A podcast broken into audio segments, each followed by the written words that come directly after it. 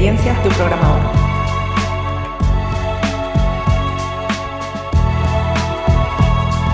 Hola, estás escuchando Experiencias de un programador. Este podcast está dirigido por Carlos Ble y presentado por Ainara López Ble. ¿Este programa es posible? Gracias a LeanMind. Episodio número 13. Developer se convierte en manager. Llega un día en la carrera como developer en el que tienes la oportunidad de convertirte en manager. Bien porque alguien en tu empresa te lo propone o bien porque ves que hay una vacante y te postulas a ella. ¿Por qué pasa esto? ¿Qué consecuencias tiene? ¿Qué motivaciones hay detrás de esto? Lo primero es que entendamos qué significa ser manager. En nuestro sector usamos muchos anglicismos para decir cosas que también existen en castellano desde hace mucho tiempo, que en el caso de manager, si te fijas en un supermercado, por ejemplo, en castellano se le dice encargada o encargado, al menos en español. Ese es el rol que yo entiendo por manager. Es una persona que está encargada de velar por los procesos y la forma de trabajar para asegurarse de que se consiguen unos determinados objetivos establecidos. Y esto es diferente de ser líder. Y hay que tener en cuenta si lo que nos están pidiendo o la oportunidad de cambio que hay es líder, manager o cualquier otro nombre que le estén dando como puede ser tech lead o team lead o engineering manager. Más allá de los nombres, lo importante es saber qué se espera de ese nuevo rol, cuáles van a ser las competencias, cuáles van a ser las tareas que se realizan. Todo esto es más importante que en verdad el nombre que le asignemos. Para mí hay una diferencia clara entre manager y líder, que viene de las fuentes en las que yo lo he estudiado y aprendido, y es que manager se centra en que se cumplan esos procesos establecidos, mientras que el líder es la persona que es capaz de llegar al equipo a, a través de un nuevo camino que quizá antes no se ha atravesado. Es decir, líder es aquella persona que tiene la visión de ir a un nuevo rumbo, a un nuevo destino y es capaz de hacer que el resto de personas quieran seguirle sin obligarle, sin forzarle, sin tener que ser a través de la autoridad ni del orden y mando y que además ese camino tiene un cierto nivel de incertidumbre porque nunca hemos estado ahí. Esa es la diferencia fundamental para mí entre gestión y liderazgo. Ambos roles son necesarios dentro de cualquier organización, sobre todo en tecnología, donde hay un alto nivel de innovación.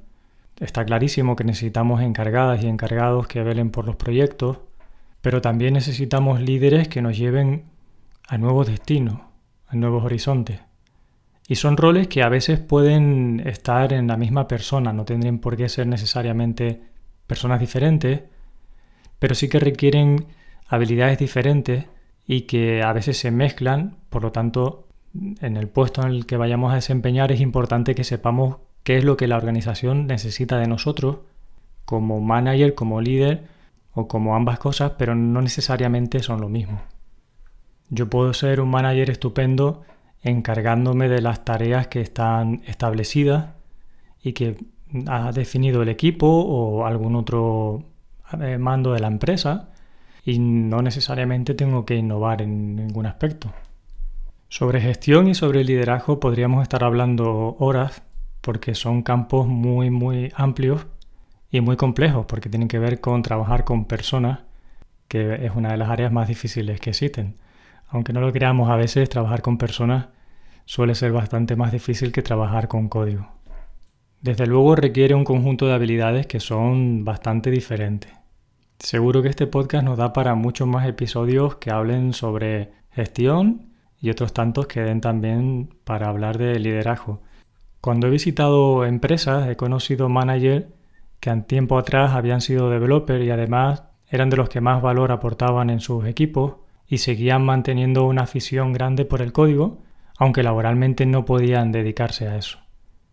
¿Por qué ocurre esto? ¿Por qué personas que tienen por delante una carrera brillante como developer se convierten en manager y, hacen tareas radicalmente diferentes. Hay muchos motivos. Cuando es la empresa la quien propone a esa persona promocionar, entre comillas, a manager, A veces es porque está haciendo un gran trabajo como developer, porque una persona que desarrolla una buena labor de developer tiene unas habilidades comunicativas que son buenas, tiene una visión global del producto y no solo de sus tareas del día a día, se involucra y está muy comprometida con la organización y con el desarrollo del producto, con lo cual ayuda a, product ownership, también ayuda a la gestión de que las tareas salen adelante. Es una persona que no solamente se ocupa del código y que para mí realmente eso es lo que una persona que es developer senior, por ejemplo, aspira a ser. Que sus tareas no se limiten al código, sino que apoye de una forma integral a todo el producto, a toda la organización. Como tienen estas habilidades, lo que sucede es que cuando hay una vacante, como manager se les propone porque piensan que esas personas tienen un nivel de responsabilidad y de habilidades de comunicación que les harán ser buenos managers y muchas veces lo son y otras tantas veces no lo son. Porque es una rama, diría que es una profesión incluso que es totalmente diferente. Por lo tanto, requiere una formación diferente y aquellas personas que sí que se forman en ello y que les gusta y que les apasiona el nuevo reto, pueden llegar a ser muy buenas managers, mientras que hay otras personas que simplemente suben de escalón hasta llegar a su máximo nivel de inaptitud. Como dice ese libro del, principio de Peter, donde las personas van eh, subiendo escalones dentro de la organización hasta posicionarse en el puesto en que ya son tan inadecuadas para trabajar en ese puesto que ya no se les ofrece un puesto de, de mayor categoría, digamos. Luego hay otras personas que ante una vacante de manager pues se postulan porque entienden que es la forma natural de progresar en la carrera técnica o en el sector de la industria del software, cosa que no es así y no tiene por qué ser así, porque como decía son trayectorias totalmente diferentes. A veces esto se hace por una cuestión de dinero, porque estás en una organización que entiende que manager debe cobrar más que developer. Eso no pasa en todas las organizaciones, cada día va pasando un poco menos, pero si es tu caso y es la forma en que vas a ganar más dinero, pues tiene un sentido, entiendo perfectamente por qué te lo puedes plantear. Lo que yo suelo decir con respecto a cambiar de trabajo por dinero es que no merece la pena hacerlo si no tienes un objetivo muy concreto de qué vas a hacer con ese dinero extra que vas a ganar. Es decir, si necesitas cubrir unas necesidades vitales básicas que no tienes, es totalmente acertado ir hacia esa dirección, ganar más dinero. Si necesitas, por ejemplo, comprarte un coche nuevo o directamente un coche porque estás yendo en transporte público al trabajo perdiendo cuatro horas cada día, o si necesitas mudarte a otra vivienda porque en la actual no puedes descansar bien. Ciertamente si hay un objetivo claro que va a mejorar tus condiciones de vida con ese aumento de dinero, pues está muy bien conseguirlo, buscarlo porque vas a cubrir unas necesidades que son prioritarias. Si no es el caso, si el más dinero no te va a suponer ningún cambio de vida porque realmente tu nivel de vida está cubierto ahora y no necesitas un aumento, no me parece que sea lo más inteligente el cambiar de carrera a otra que no sabes si te va a gustar o que directamente no te atrae solo por ganar más sueldo. Como si fuera que cada vez que cambies de trabajo siempre vas a ganar más dinero. La realidad es que eso no es así. Cambiar de trabajo no siempre tiene que ir relacionado con un aumento de dinero.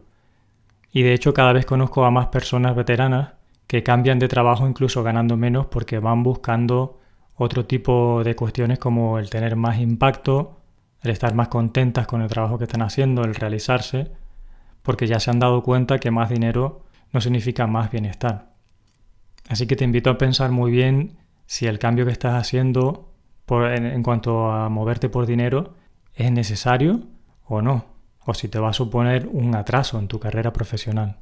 Si el dinero no está en la ecuación, quizá decides presentarte a ese puesto de manager porque te llama la atención recorrer un nuevo camino o aprender unas habilidades como las eh, soft skills, las habilidades interpersonales que quizás hasta ese momento no habías podido desarrollar mucho y que realmente te apetece desarrollar.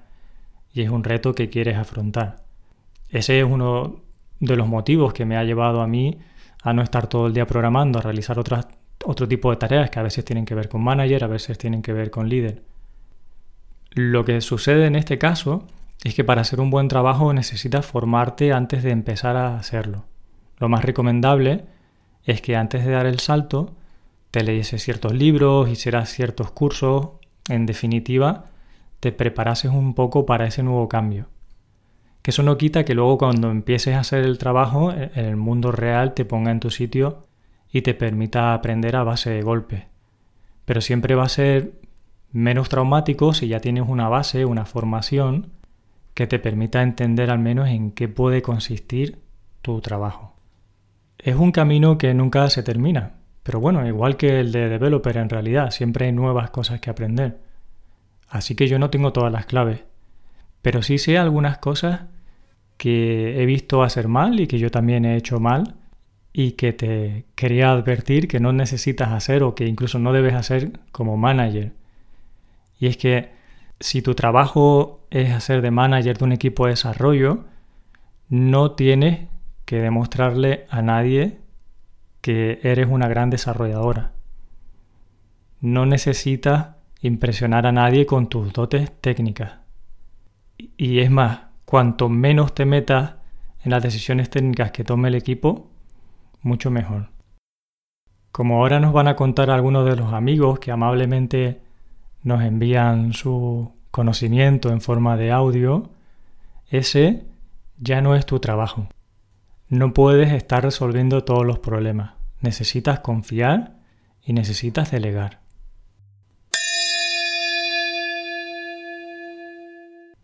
Charlie, pues si quieres te cuento una historieta de, mis tiempos en TransferWise. En, en TransferWise teníamos una, máxima en los equipos que era el de conseguir independencia y, autonomía. Queríamos que los equipos fuesen capaces de ejecutar su propia visión minimizando bloqueos. Eh, una frase que nos repetía un montón nuestro, CEO Cristo eh, era, y que ahora obviamente forma parte de mi repertorio para ayudar a, otros líderes y equipos, era que nuestra misión como líderes era el, de hacernos prescindibles, redundantes. Em, el hacer lo posible para empoderar a nuestros equipos y detectar e incidir en aquello que falta para poder alcanzar la autonomía.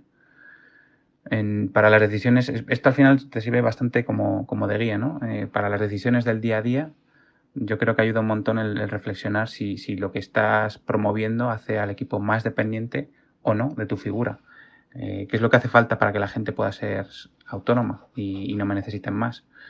Eh, alcanzar la, autosuficiencia y ayudar a la gente a crecer es, difícil, pero definitivamente muchísimo más agradecido que, microgestionar a la gente. Así que nada, hasta, hasta aquí llego. Tu conocimiento técnico de tu vida pasada puede ayudar al equipo porque vas a tener mayor empatía con el equipo, pero también he visto casos en los que eso es un impedimento, porque he conocido managers que en su día eran developers, pero bastante de hacer ñapa, o sea, nada de intentar hacer un código cuidado o nada de escribir test, sino de ese manager que te dice, bueno, pero si este nuevo requisito, si eso es un if. ¿Vale? En, mi experiencia, ese tipo de manager es peligroso, porque tiene una visión de cuando era developer, así eh, estilo cowboy, como yo suelo decir, que a veces infravaloran la dificultad de las tareas técnicas. Entonces, ser manager con conocimiento anterior de developer puede ser bueno o puede ser malo, depende de las personas.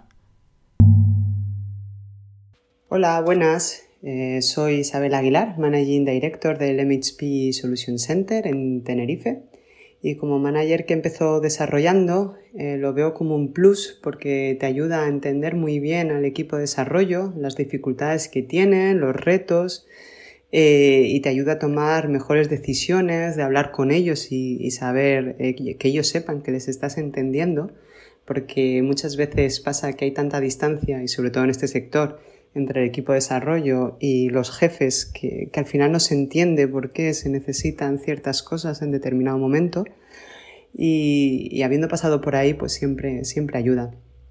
Y así un par de consejitos que, puedo dar a ambos lados. Em, a los managers les diría que no se olviden nunca lo que era ser un desarrollador, porque eso nos da ese, plus que decía y, y que eso seguro que, nos, ayuda a gestionar mejor a las, personas que forman parte de nuestros equipos y seguro que estas personas lo valoran muchísimo más. Y que después para delegar, que es una de las cosas que tenemos que hacer obligatoriamente, sobre todo cuando vamos ascendiendo, pues que a veces tenemos que dejar que esas personas también se den contra la pared que nosotros nos dimos hace tiempo, que a veces es la única forma de, aprender y de crecer. Y por otro lado, pues a los desarrolladores, eh, además de entender un poquito más la figura del manager, que no es tan fácil, no solamente es cobrar más dinero y, hacer que otros trabajen, hay un montón de dificultades que tienes todos los días y, que, no, es tan, no es tan simple.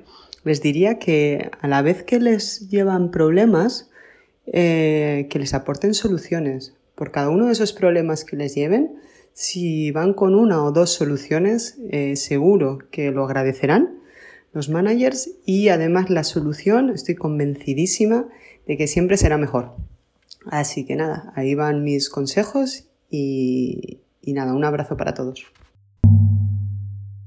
Para que el equipo funcione de una forma productiva, tiene que haber respeto de unos roles hacia otros. Como developer tenemos que entender que la figura del manager es necesaria, que aporta muchísimo valor al equipo y que es un trabajo que es difícil de hacer.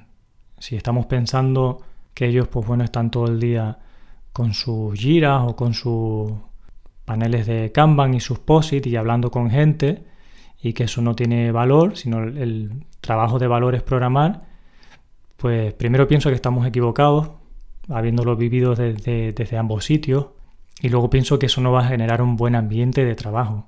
Ambas cosas son difíciles. Lo mismo por el otro punto de vista. Si el manager piensa que picar código es algo que hace cualquiera y que todo vale, pues estamos infravalorando y no respetando eh, el trabajo de, ingenieros del software. Developer, como le queramos llamar. Pero hacer un software de calidad para que otras personas lo escriban, lo, lo mantengan, lo modifiquen, no es ninguna tarea que pueda hacer cualquier persona, desde luego.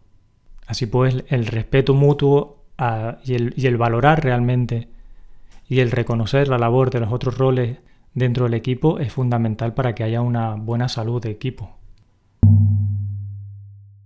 Hola, soy Miriam Carrascal. Muchísimas gracias a Carlos por darme la oportunidad de participar en este podcast tan interesante.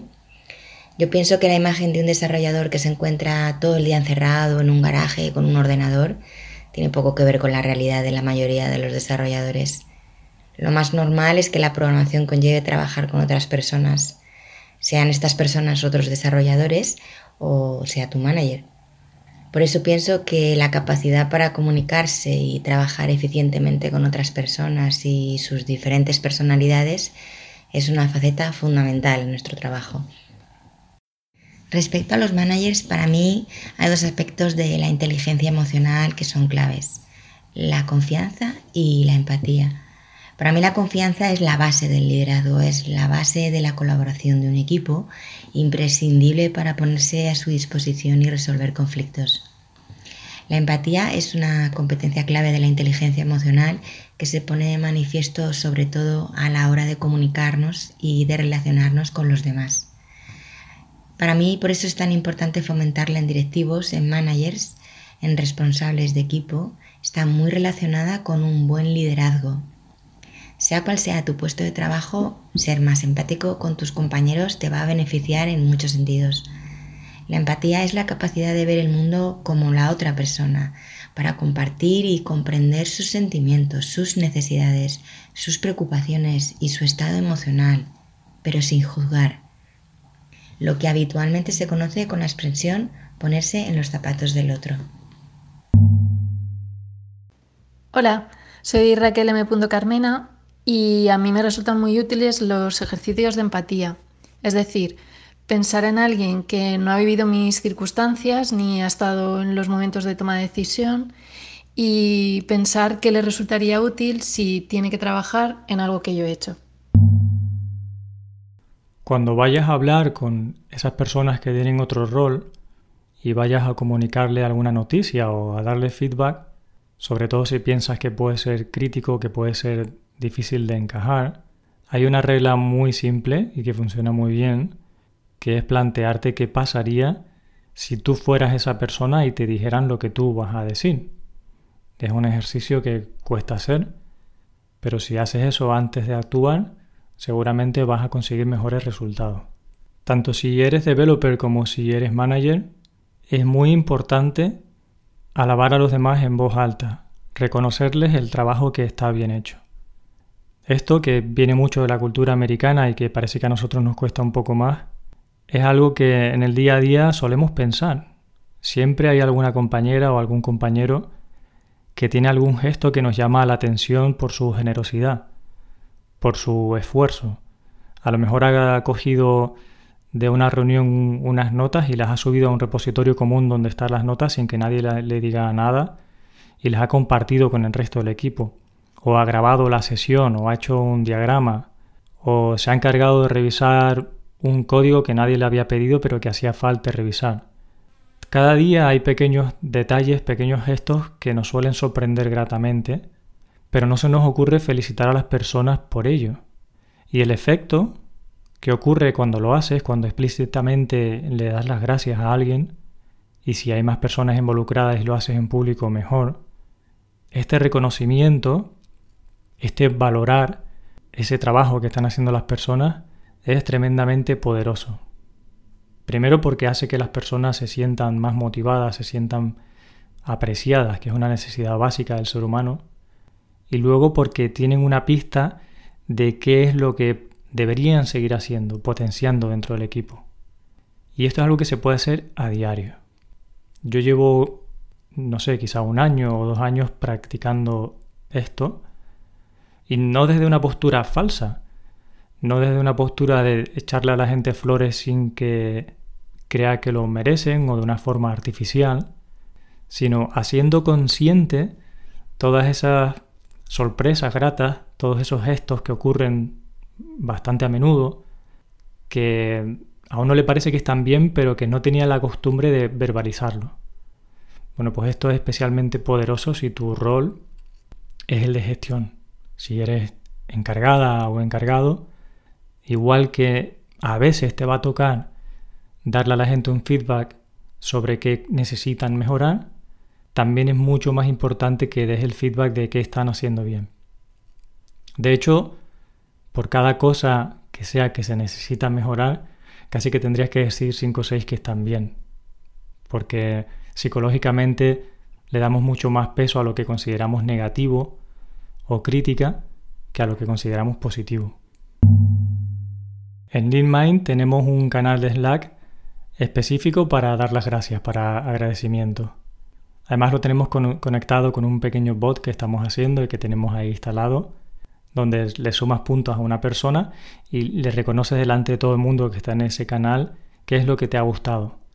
Y de esa forma además vas aprendiendo que tal persona del equipo le gusta o entiende de determinado tema vas conociendo un montón más a la gente y vas creando un entorno de trabajo donde aumenta la creatividad, la confianza de unas personas a otras, donde va siendo mucho más explícito el potencial que tenemos como equipo.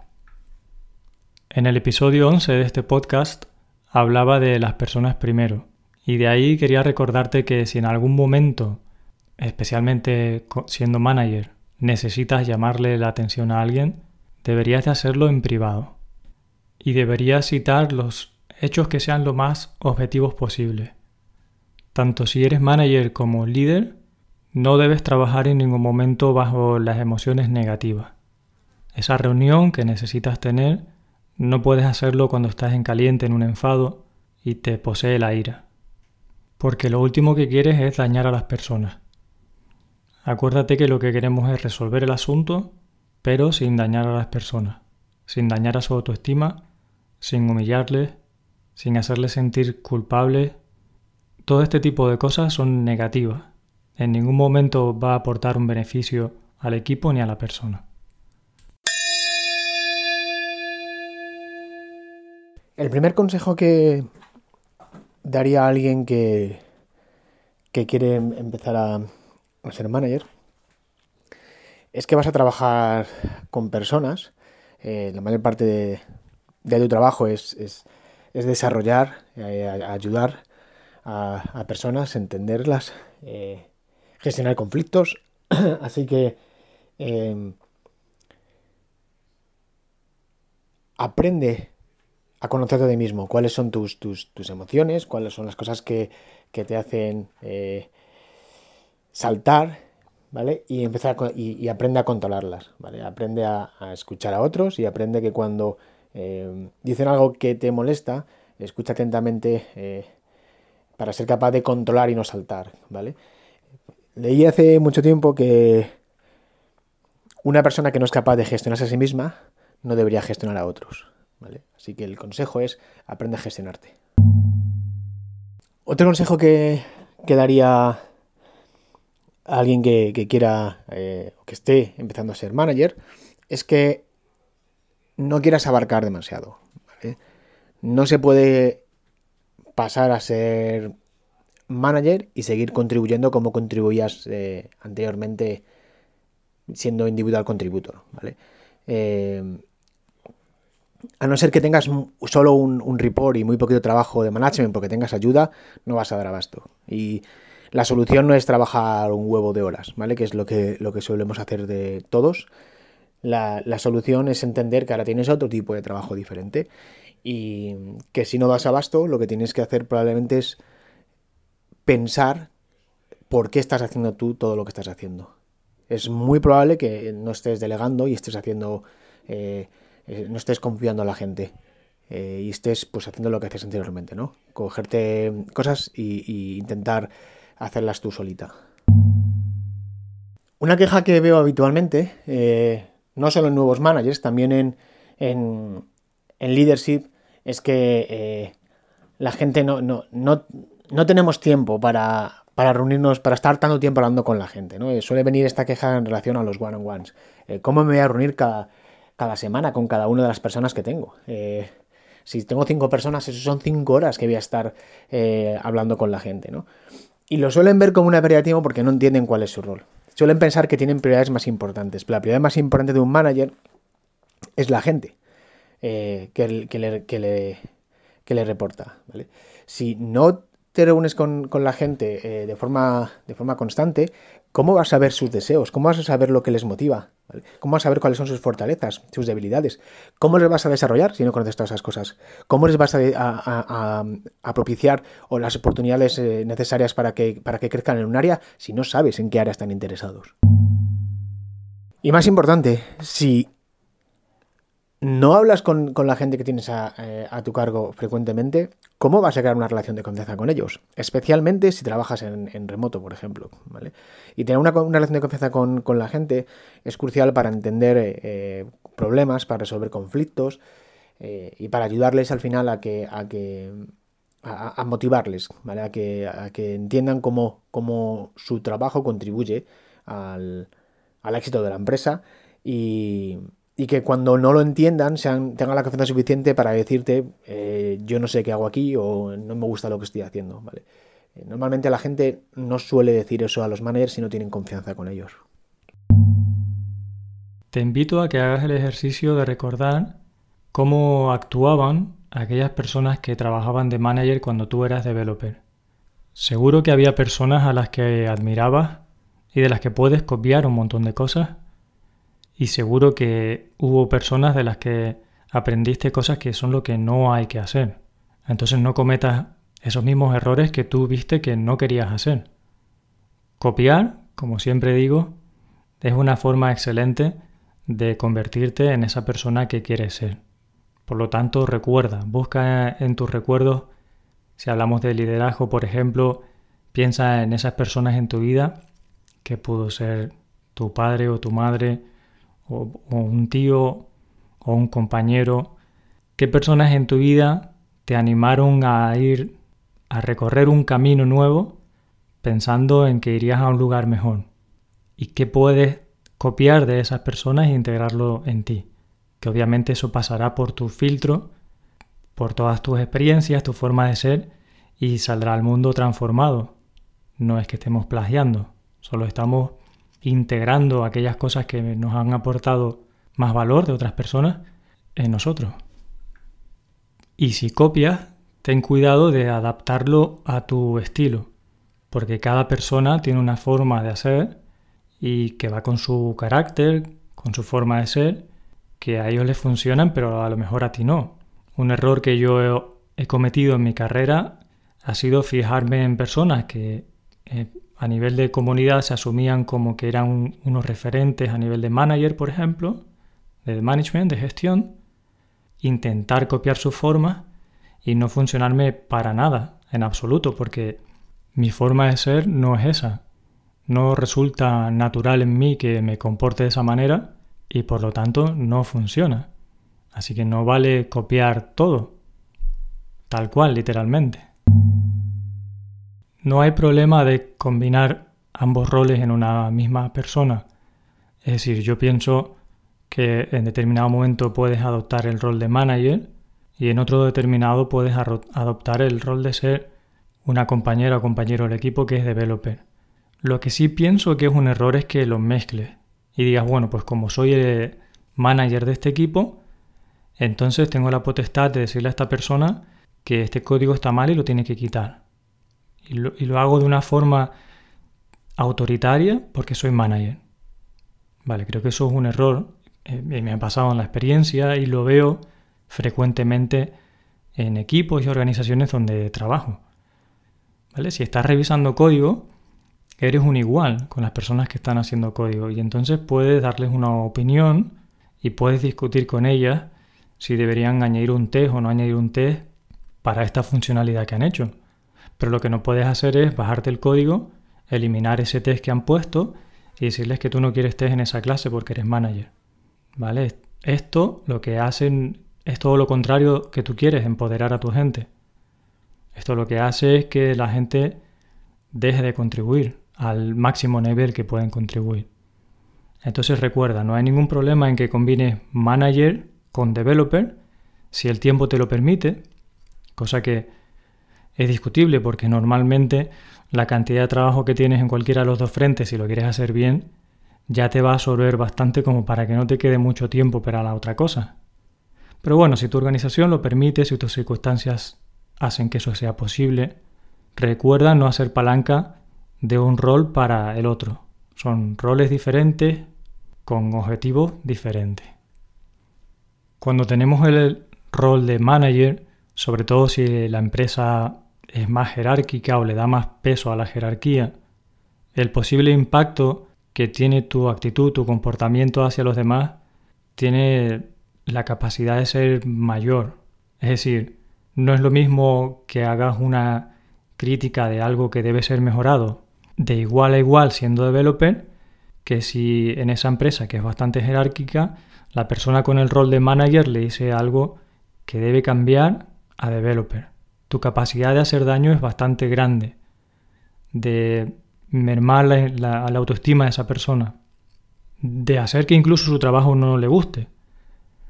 Por lo tanto, es especialmente importante que tomes conciencia de ello y pienses si te gustaría que a ti te ocurriese eso, antes de tirar de autoridad y antes de ser tirano o tirana.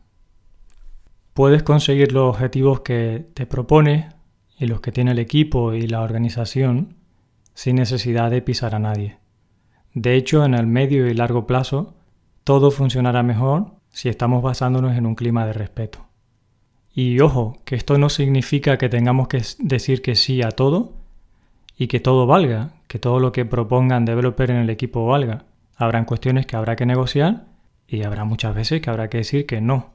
Pero de decir que no a decirle a alguien que no vale, hay una diferencia muy grande. Hola Carlos, aprovecho para felicitarte por tu podcast y agradecerte la labor que haces aportando ese punto de vista humano y ese toque de sentido común que muchas veces falta en nuestra industria. Em, ahora me gustaría contarte desde mi experiencia personal uno de los muchos retos a los que se enfrenta un desarrollador que pasa al dirigir un equipo, en definitiva dirigir personas.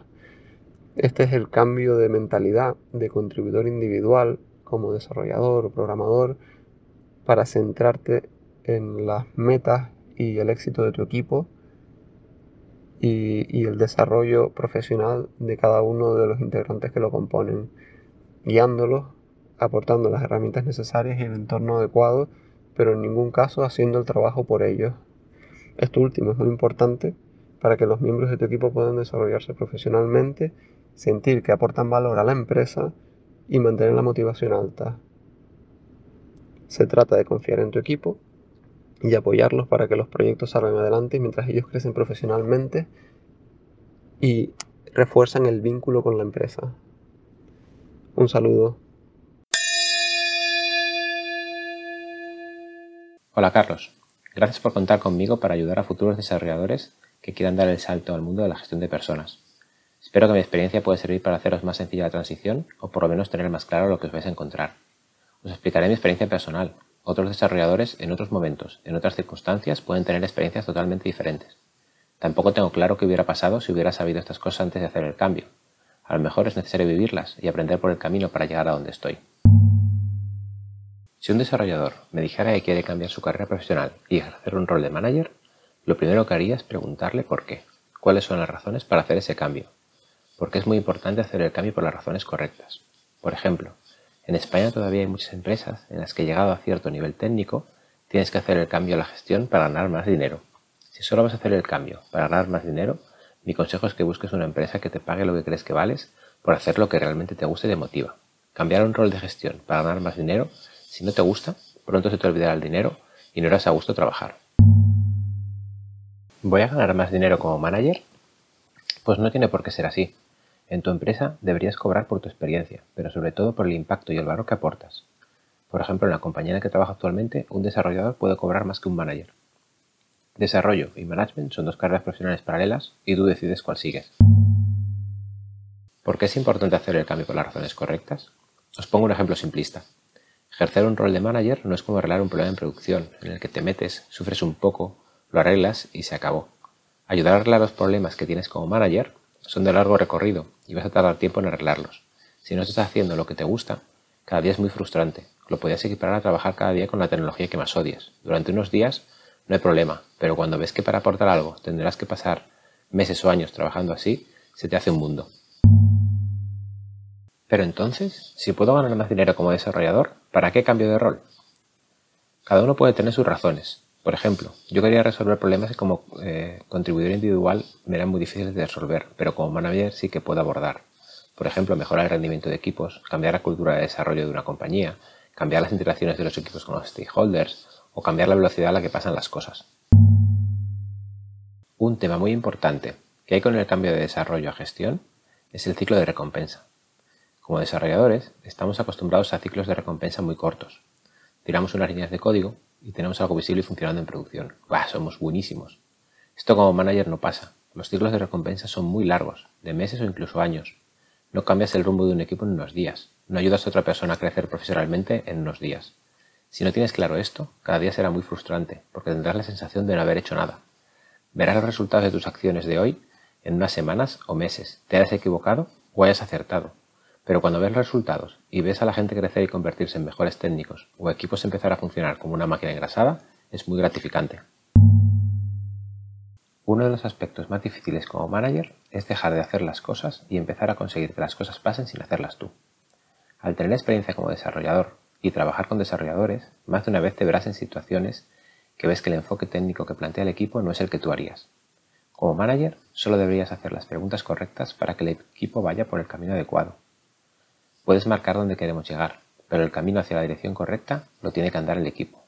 Hay situaciones en las que llegarás a estar pensando, quita, que ya lo hago yo. Pero tu responsabilidad es hacer que esas personas crezcan y evolucionen. Y eso implica que muchas veces tendrás que aceptar soluciones con las que no estás de acuerdo, o que haya errores que no sean graves, ni hipotecan el futuro de la solución. Son cosas necesarias para el aprendizaje. También hay situaciones difíciles en las que tendrás que influenciar las decisiones del equipo para que otras personas hagan lo que es necesario, aunque no estén del todo de acuerdo con ello. Como manager, tienes que aprender a vivir con el principio de disaría en commit y vivir tranquilamente con ello. La verdad es que como desarrollador ya deberías usarlo, porque creo que es un principio muy importante para trabajar en equipo, pero como manager es imprescindible. Como manager, una vez que el equipo toma una decisión, tienes que ir a muerte con ella, aunque en el momento de la discusión seas el más crítico o no estuvieras de acuerdo.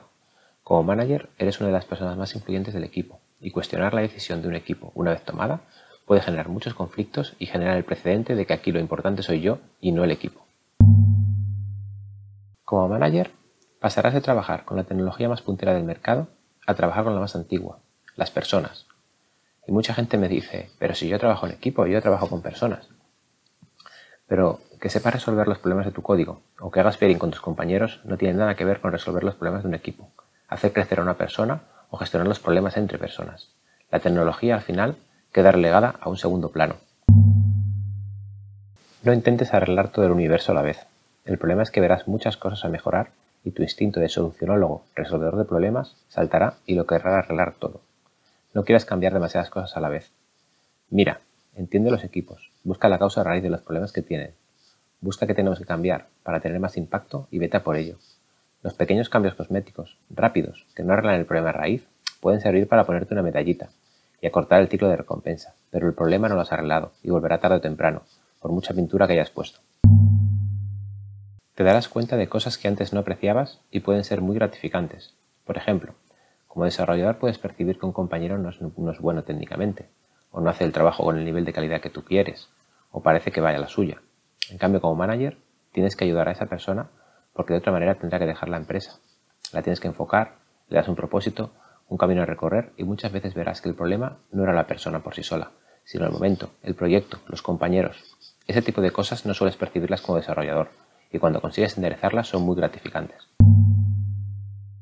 Tus palabras son muy importantes, porque tus palabras como manager serán usadas para bien o para mal. Oirás muchas veces la frase de es que mi manager me ha dicho, como si tu palabra fuera un mandamiento en piedra. Por ejemplo, ahora se me viene en la cabeza un ejemplo. Tuvimos un problema grave en producción en un sistema crítico de la empresa. Una vez capeada la crisis y descubierto el problema de raíz, mis palabras fueron, sistema puede volver a fallar, pero nunca puede volver a fallar por estas mismas razones. Esta frase la usa a menudo el equipo cuando tiene que justificar por qué está haciendo cierta tarea en lugar de otra.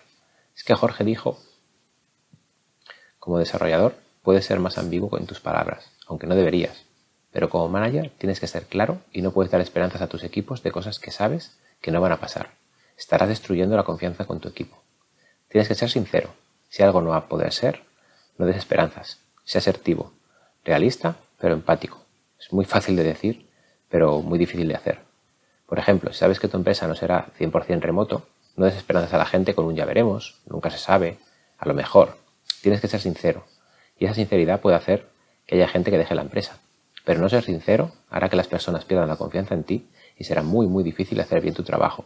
Y si la gente desconfía de tus palabras, posiblemente se irá más gente que siendo sincero. Al final, como manager, tienes que ser coherente con tus actos y cumplir con tu palabra. Seguro que te surgen dudas y que tienes preguntas, porque es que este episodio nos podría dar para sacar de aquí tirar de un hilo para hacer 35.000 episodios, de un montón de situaciones que son difíciles. Te invito a que preguntes a través de la web de podcast.carlosblen.com con un comentario en esta entrada. Y por supuesto que si quieres mandar audio también lo tienes en podcast.carlosble.com barra participa. Y recordarte que en los newsletters que encontrarás también en las notas del episodio puedes recibir no solo información sobre los podcasts, sino también artículos técnicos y eh, publicaciones de otros autores a los que sigo y me aportan. Muchísimas gracias por estar ahí. Hablamos en el próximo.